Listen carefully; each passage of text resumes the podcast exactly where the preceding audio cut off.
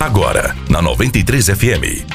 Projeção de negócios para a Bolsa de Chicago, com Gilberto Leal. Olá, bom dia. Hoje, terça-feira, 28 de maio de 2019.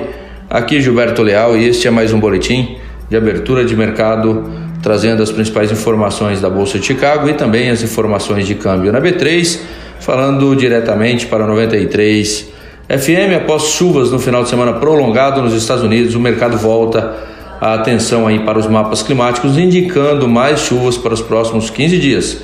Suporte de alta deve permanecer no curto prazo.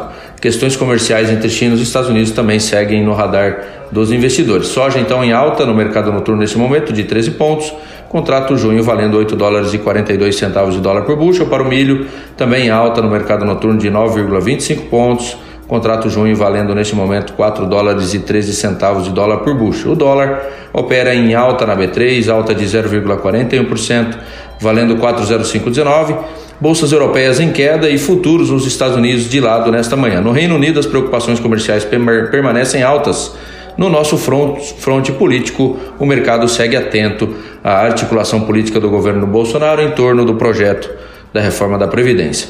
Meus amigos, essas seriam as principais informações para o boletim de abertura de mercado diretamente para 93 FM. Um grande abraço a todos. Você ouviu Projeção de Negócios para a Bolsa de Chicago com Gilberto Leal. Aqui na 93 FM. Apoio Granel Comércio de Cereais.